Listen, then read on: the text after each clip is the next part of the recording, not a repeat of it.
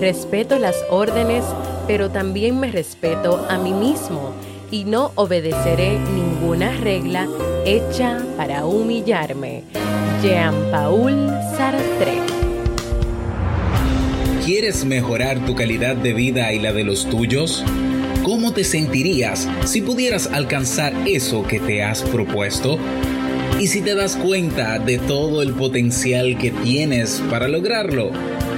Bienvenida al programa que te ayudará a desarrollar hábitos, establecer mejores relaciones, empoderarte y potenciar tu estado de felicidad personal.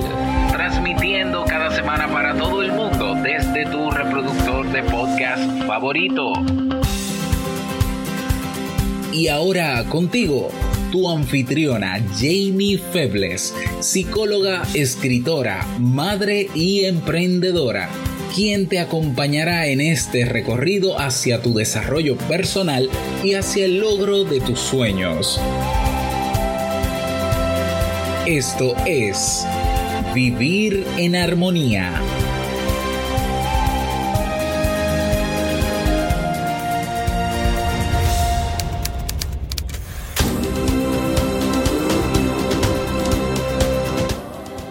Bienvenidas al episodio 187 de Vivir en Armonía. Mi nombre es Jamie Febles y estoy muy contenta y feliz de poder encontrarme compartiendo contigo en este espacio.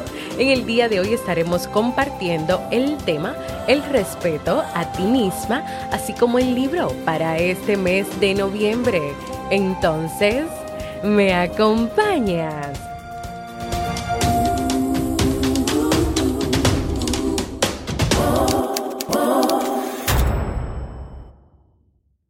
Bienvenidas y bienvenidos a este nuevo episodio. Vivir en Armonía es un podcast que siempre tienes la oportunidad de escuchar cuando quieras donde quieras y en la plataforma de podcast de tu preferencia. Yo como siempre muy feliz de poder encontrarme con cada una y cada uno de ustedes en esta nueva semana.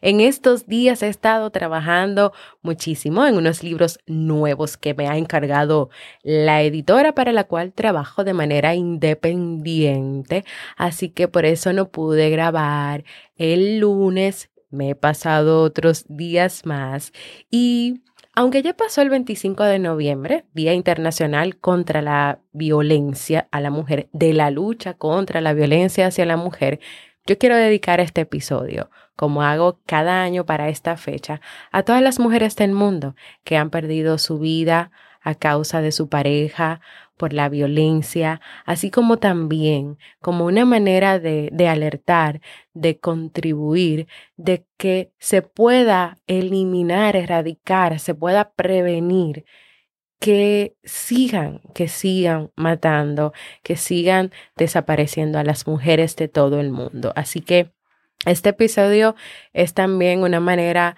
de reconocer la vida de tantas mujeres que lamentablemente ya no están, que ya no están, pero también de invitarnos a todos, a todos, hombres, mujeres, niños, adultos, o sea, a todos, a todos, a poder concientizar, a poder trabajar más en esa prevención de la violencia contra la mujer.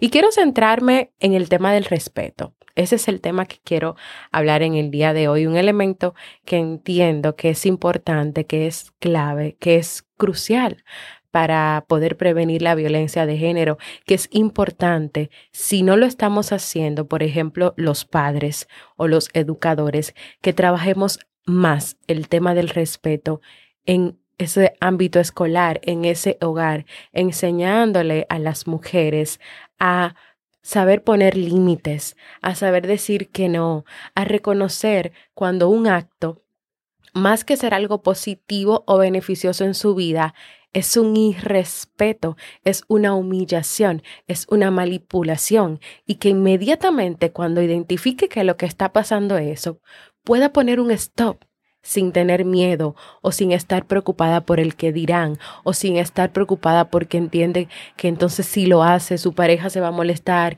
y se puede quedar sola, entonces la sociedad y la familia dicen que tú no te puedes separar, que tú no te puedes divorciar, que la felicidad depende de que tú tengas una pareja y muchísimas otras ideas irracionales más. Pero también, pero también en el marco, por ejemplo, de las escuelas, no, no es enseñar o promover el respeto de tenerle miedo a los profesores, de tenerle miedo a los directores, de a través de decir, tú tienes que respetarme porque yo soy tu profesor, porque yo soy el que mando. No es ese respeto, porque eso no es respeto. El respeto es algo que tiene que darse de doble vía. O sea, tú me respetas y yo te respeto a ti, pero no exijas respeto a los estudiantes cuando tú no los respetas a ellos, hablándole de una manera de una manera inadecuada, utilizando etiquetas, utilizando etiquetas, haciendo eh, divisiones. en un lado están los niños que son malos, o sea, ya tú lo estás etiquetando de malo y esos niños siempre tú lo vas a ver como malo. En otro lado están los niños que son esas estrategias, eso no funciona, eso no funciona. Leyendo e investigando un poco sobre el tema del respeto, eh, encontré esta reflexión de Fiores Florentino del blog viviendo en letras-fiores.blogspot.com, el cual quiero compartir con ustedes y también le voy a estar contando algunas situaciones personales que me pasaron a mí. Y aunque yo dejé pasar mucho tiempo o esperé mucho tiempo para tomar acción, al final lo hice porque estaba clara que no iba a continuar dejando que me humillaran o me pisotearan o que me siguieran faltando el respeto. El respeto, según la Wikipedia, es la consideración de que alguien o incluso algo tiene un valor por sí mismo, o sea, es la consideración del valor. ¿Qué valor te das tú a ti? ¿Qué valor tú reconoces que tienes tú? Y se establece como reciprocidad, es decir, respeto mutuo nos respetamos todos entre todos y reconocimiento mutuo. El respeto en las relaciones interpersonales comienza con el individuo, en el reconocimiento de él mismo como una entidad única. Y yo te lo vuelvo a repetir. El respeto en las relaciones que nosotros tenemos con la pareja, con la familia, con los hijos, comienza con nosotros, con nosotros, con nosotros en el reconocimiento de que tú eres una persona única y que tú te mereces ese respeto y que tú tienes un valor. Entonces tal vez ahí comienza, ahí comienzan los problemas cuando tú no reconoces eso, cuando la, la persona, la mujer, no recuerda que tiene un valor, que tiene un valor y que ese respeto que tal vez algunas, en algunos casos de relaciones de pareja, el hombre exige, tú tienes que respetarme, tú tienes que hacer esto, tú tienes que hacer lo otro, tiene que darse de manera eh, mutua. O sea, ok, tú exiges todo esto, pero la mujer también tiene que exigir. Sí, yo también entonces entiendo que tú, que entiendo, no, tú tienes también que respetarme a mí y esa manera de hablarme, de gritarme o de incluso intentar querer agredirme físicamente no es respeto. vamos a poner las cosas como son, a ser claros en lo que somos. Y aquellos que dicen que no existe la violencia de género y que las mujeres no están muriendo, lo siento. Están equivocados porque eso no es así. Y es muy lamentable. Y por ejemplo, que pasa mucho aquí en mi país, cuántas de esas situaciones eh, no se comunican, no se dicen, pero no se está haciendo casi nada para poder prevenir y para poder evitar que esto siga pasando. Este tema del respeto, este, esta palabra del respeto, es uno de los términos que si ustedes se dan cuenta cuando van a llevar al colegio a sus hijos, adornan las paredes de las aulas de educación primaria. O sea, se escriben muchos valores y entre esos valores siempre está el respeto. Pero muchas veces lo que dice es, respeta a tus mayores, respeta a tus profesores, respeta a tus superiores, respeta a tus compañeros, pero ¿han visto ustedes en algún momento que diga que te respetes a ti misma o a ti mismo o que esa lista de las personas a las cuales tú tienes que respetar, el primero o la primera seas tú, sea ese niño, sea esa niña. Y lamentablemente, y lo sabemos, no podemos dar lo que no tenemos, si no, no sabemos respetar si no nos respetamos a nosotros mismos, ¿cómo tú vas a exigir que esa persona, que ese niño, que esa niña, que esa mujer se respete a otras personas también? Hay que comenzar siempre por nosotros y hay que dejar de trabajar o de presentar el respeto como una forma de miedo. O sea, respeta a tus profesores porque si no te van a quemar la clase o si no te van a hacer tal cosa, o sea, esa no es la manera, eso no es respeto. No le grito a mi mamá por miedo al castigo, no hago desorden en clases por miedo a ser expulsado o reprobado, no insulto a mi jefe o no le digo las cosas que le quiero decir por miedo a ser despedido. Estas son algunas de las formas en cómo se sigue enseñando el respeto. Y no es respeto, lo que se enseña es a temer, a tener miedo, a entender que si tú dejaste hacer tales o cuales cosas, entonces entonces tú vas a tener problemas. Por lo tanto, es mejor que tú sientas miedo, que tú hagas esas cosas para que tú evites eso. Porque cuando tú no haces eso que te dicen que hagas, tú estás irrespetando. Ese es el modelo de respeto que se está enseñando, que se sigue enseñando, pero que tenemos que parar, que tenemos que parar, porque ese no es la forma correcta. Ese no, eso no es respeto. Eh, esta, esta autora, Fiores, decía que ella recordaba una situación que le pasó en su trabajo, que el director del lugar donde ella trabajaba la llamó muy molesta por teléfono para reclamarle por algo que esta persona entendía que era su responsabilidad. Este jefe la llamó y ni siquiera le saludó, sino que en un tono totalmente inadecuado le dijo cuantas cosas pudo decirle. Y cuando ella le aclaró que él se da cuenta de que hubo, o sea, de que hubo un malentendido, de que ella no, no era la responsable de eso que él decía, simple y llanamente él le colgó el teléfono.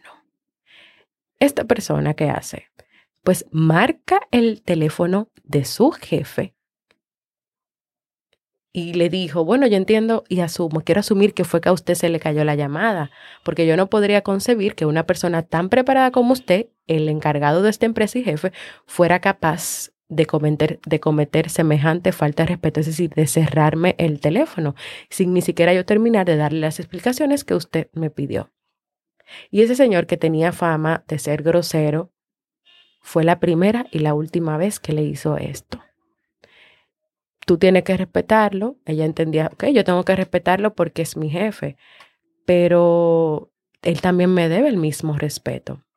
Y esa manera de ella hacerlo, tal vez tú dices, wow, yo nunca haría algo así. Si mi jefe me habla mal, yo no le diría, miren, yo, yo considero que esa no es la forma de usted decirme las cosas o yo me siento mal. Yo creo que la mayoría diría que no se atrevería, pero es que ahí es que, ahí es que está la situación o el kit del asunto. Hay que decirlo. Hay que decirlo, hay que enfrentar a las personas que nos irrespetan, porque esa persona te exige respeto. Yo no te estoy diciendo que te pongas a su mismo nivel, que te subas, que le grites, que, lo, que le digas palabras inadecuadas. No. Es que dentro de tu forma de hablar de respeto, tú comuniques que a ti no te pareció bien, que esa no era la forma, que tú eres una persona que puede entender que entiende si le hablan bien, si le hablan correcto. Es que si tú cometiste un error, tú vas, te haces responsable de tu error, lo asumes y vas a buscar la manera de arreglarlo. Entonces, eso es. Y en la definición de respeto, te cuento, no hay apartados especiales para títulos universitarios, rangos oficiales, altas posiciones en las empresas, poderes económicos o los padres, no es, tú tienes que respetar a todas esas personas, porque todas esas personas están por encima de ti, nadie está por encima de ti. En este mundo todos somos iguales y todos nos debemos el respeto. Todos, independientemente de posición, condición, preferencias, somos merecedores de respetos y somos merecedores, merecedores de consideración. Las mujeres, los hombres, los niños, los profesores, los alumnos, los empleados, los jefes deben ser tratados respetuosamente por el valor que cada uno tiene como persona. Las personas deben respetar y deben demandar respeto sin ningún temor y que eso no te quepa duda. Es cuestión de educación básica, de los valores que deben empezar en la casa, con los padres, con los hijos. Hay que comenzar a apostar, señores, a trabajar más este valor primero en nosotras, en nosotras mismas, como mujeres, como madres, y, que jugamos y que hacemos tantas cosas en el mundo y tantos roles.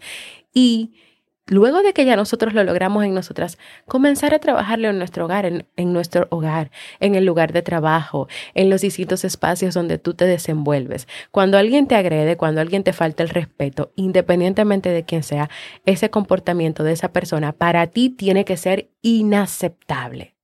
Cuando tú lo toleras una vez y después lo toleras otra vez, es como dice Florentino, es como, como si te pusieran en las manos grilletes de esos que se ponían en la época de la esclavitud. tú quieres seguir permitiendo eso. Vamos a ir a una pausa y luego vamos a continuar con nuestro tema de hoy.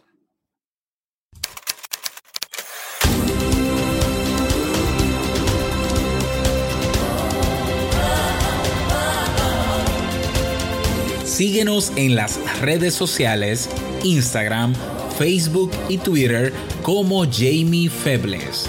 Únete a nuestro grupo en Facebook, Comunidad Vivir en Armonía, y no olvides visitarnos en jamiefebles.net. Allá te esperamos.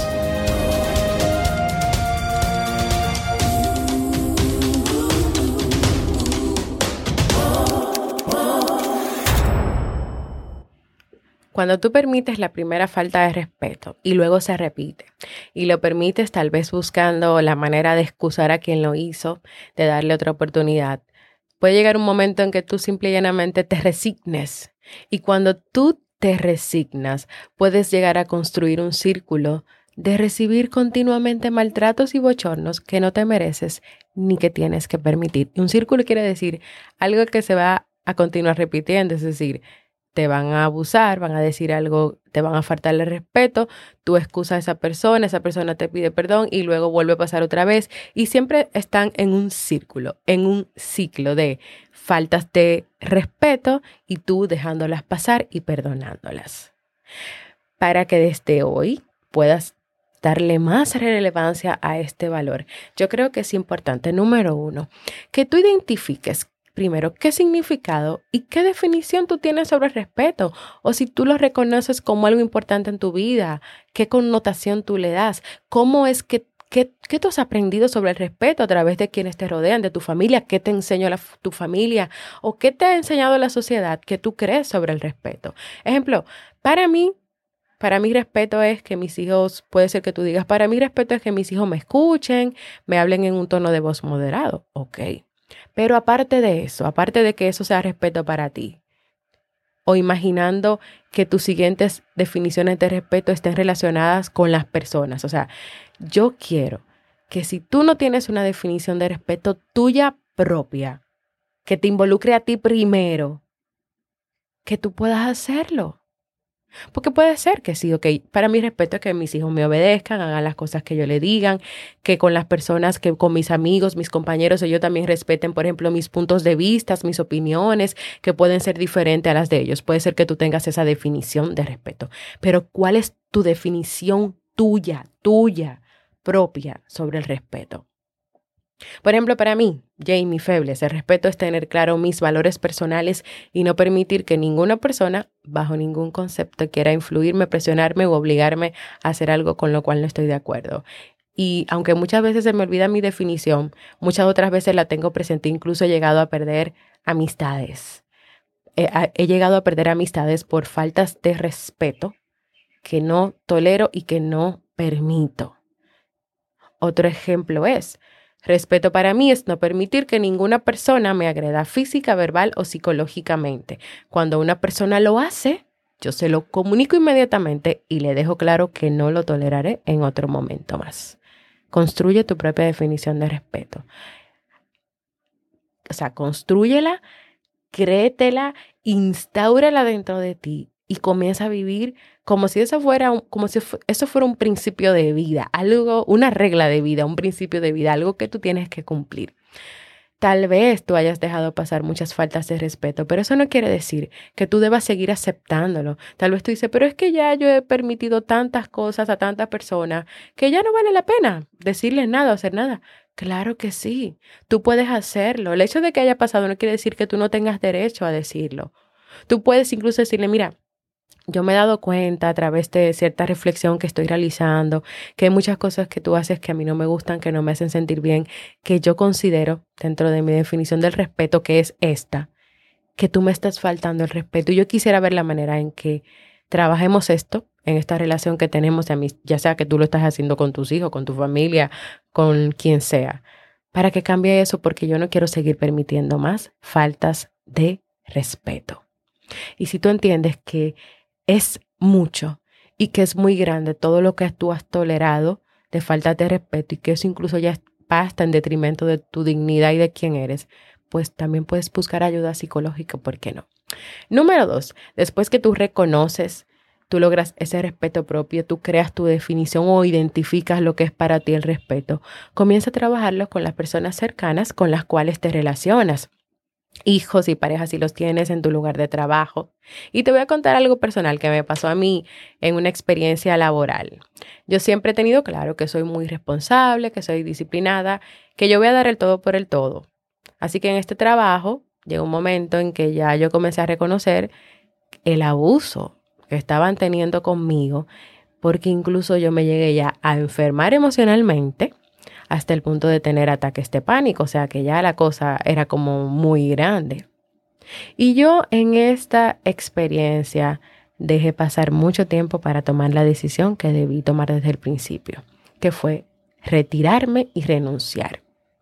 Y te voy a contar algo de, de, de esta experiencia estos abusos y estas cosas que pasaban, yo no me quedaba callada con ellos, yo comencé a hablar, yo comencé a decir lo que estaba pasando, lo que yo entendía que era de verdad eh, eh, un abuso, un maltrato, un descuido hacia mi persona y más cuando estamos hablando de un profesional de la salud mental que necesita estar bien en salud mental para poder trabajar con otros.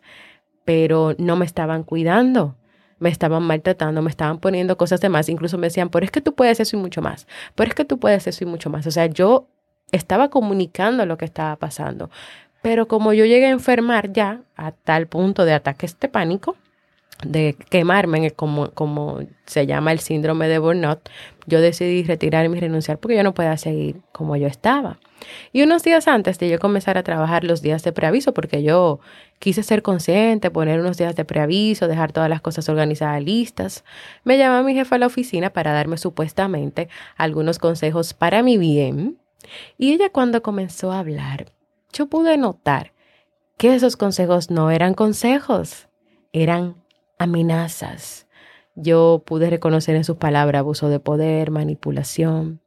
Así que yo, que ya no estaba en la disposición de aguantar más y de permitir que me respetaran, no la dejé terminar de hablar. Le dije en un tono tranquilo que yo no estaba de acuerdo con lo que ella me estaba diciendo, que yo no la quería escuchar más y que yo me iba a parar y me iba a ir ese día, porque yo no cumplí los 15 días, yo hablé con recursos humanos para cambiar mi carta de renuncia y hacerla efectiva inmediatamente y no en 15 días. Y yo les expliqué lo que había pasado con mi jefa, yo les expliqué las amenazas, todas las cosas y esas palabras que ella me dijo. Y me fui. Yo me fui. Eso fue un viernes que ella me sentó para amenazarme y todas esas cosas. Yo no volví más al trabajo. Yo volví al colegio porque tenía que ir a buscar eh, algunas cosas mías. Recuerdo que mi papá me acompañó, que fuimos a recursos humanos, que yo entregué la carta, que yo expliqué nuevamente lo que pasó, que mi papá estuvo ahí porque él, él quería acompañarme, porque él ni siquiera podía creer lo que, lo que había pasado y también mi decisión, así que él fue a acompañarme. Como que como que para defender a su hija por si acaso alguien más quería atreverse a decirme semejantes barbaridades. Y te cuento algo, esa primera experiencia, eh, esa segunda, eso fue una segunda experiencia, porque en otro primer, en otro primer, en otra primera experiencia que también me faltó algo, me pasó, bueno, no era algo parecido, pero sí fue algo como repentino y de repente y, y de una manera también como muy abusiva. Yo recuerdo que también cuando luego, ¿verdad? Que la persona como que metió la pata de cosas que me dijo, cosas que me hizo, eh, me dice, pero como con bajo amenaza, si tú quieres tú puedes volver, yo te voy a devolver tu trabajo, pero bajo estas condiciones, condiciones, condiciones que iban fuera de mi escala de valores, yo también le dije que no. Entonces, yo soy de esas personas que puede ser que tal vez yo deje pasar muchas cosas o que aprendí durante la vida a acumular y después decir, pero yo he ido aprendiendo a través de los años y a través de experiencias muy difíciles. A que hay que decir que no, hay que poner por encima de todo tu escala de valores y lo que tú crees y con lo que tú vas. Y lo que no va con eso, tú lo tienes que sacar. Tú lo tienes que sacar, tú tienes que poner un stop, tú tienes que saber decir que no y tú tienes que saber que tú tienes que respetarte, tú tienes que darte a respetar y que tú no tienes por qué permitir ninguna de esas cosas. Y ya para terminar, yo creo que es responsabilidad de todos para poder ayudar y aportar un granito de arena a eliminar y evitar la violencia de género, informarnos, conocer más sobre lo que es la forma de ayudar a quienes son víctimas. No diciéndole que aguanten, que, que, que las relaciones de pareja son para aguantar, que eso se va a solucionar solo. No, no, nunca vas a ayudar a una persona que es víctima de violencia de género diciéndole estas palabras. Esto hay que denunciarlo, hay que empoderar a esa mujer que es víctima, hay que buscar ayuda psicológica, hay que hacer un círculo de, de amigos, de familia, de apoyo para esta mujer y para esta, para esta persona, porque nada que vaya en detrimento de tu dignidad, debes permitirlo. Si todos nos unimos, no solo desde comenzar a trabajar el respeto propio, que yo creo que, que eso es parte primordial que cada una y cada uno debemos hacer, sino también estar atentos, poder denunciar situaciones, no nos quedemos callados, no, no, o sea, no, no hagamos o no digamos estas palabras y estas cosas de que no, eso va a pasar, eso fue una primera vez, dale una oportunidad, dale un chance. Después que te dio una galleta, una trompada, dale un chance. O sea, darle un chance, no. Es poner stop. O sea, esto te acabó aquí. Es denunciar. Es hacer todos los pasos necesarios para que eso no vuelva a pasar. Pero si tú le das un chance a esa primera bofetada, a esa primera galleta, y tú no pones límites, eso va a seguir pasando y tú vas a caer en una situación peor. Así que acompáñenme todos a poder trabajar, a poder luchar para prevenir cada día esta violencia de género y para que por favor cuando yo abra el periódico ya yo no vea más noticias de que mataron a otra mujer. Ni una más, por favor, ni una más. Y así hemos llegado al final de este tema de hoy de este tema, de esta reflexión, de estas preguntas del día de hoy, esperando que pueda ser de mucho provecho para ti, porque tal vez dentro de tu vida te faltaba este elemento importante para trabajarlo. Y yo creo que cuando nosotros aprendemos a respetarnos a nosotros mismos, nosotros podemos aprender también a vivir en armonía Así que quiero invitarte a que compartas conmigo si te ha gustado este tema, qué significa este podcast para ti, eh, que me envíes un saludo desde cualquier lugar del mundo donde me estás escuchando y puedes hacerlo en jamiefebles.net barra mensaje de voz porque para mí es muy importante escucharte. Y ahora vamos a pasar al segmento Un libro para vivir.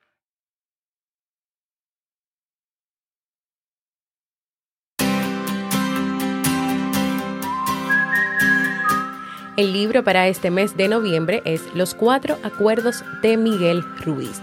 En este libro el autor nos habla de las creencias que nos ponen límites, nos privan de alegría, pueden causar sufrimientos inútiles.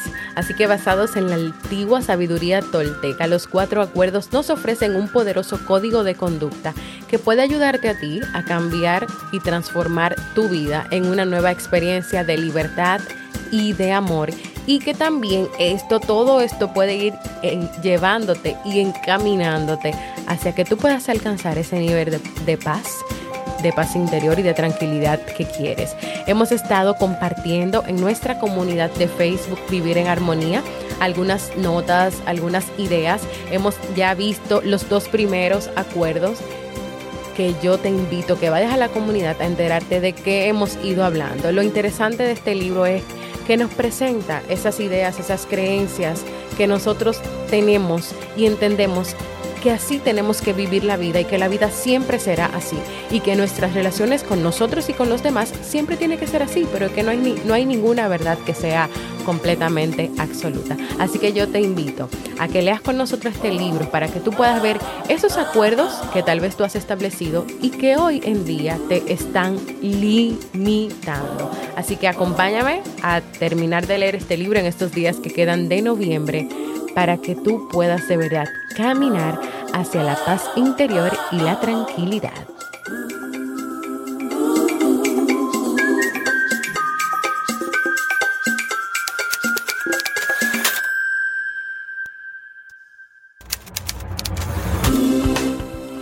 Antes de despedirme, quiero animarte a proponer nuevos temas para prepararlos en los próximos episodios y sobre todo en este último mes del año. Así que ve a jamiefebles.net barra proponer.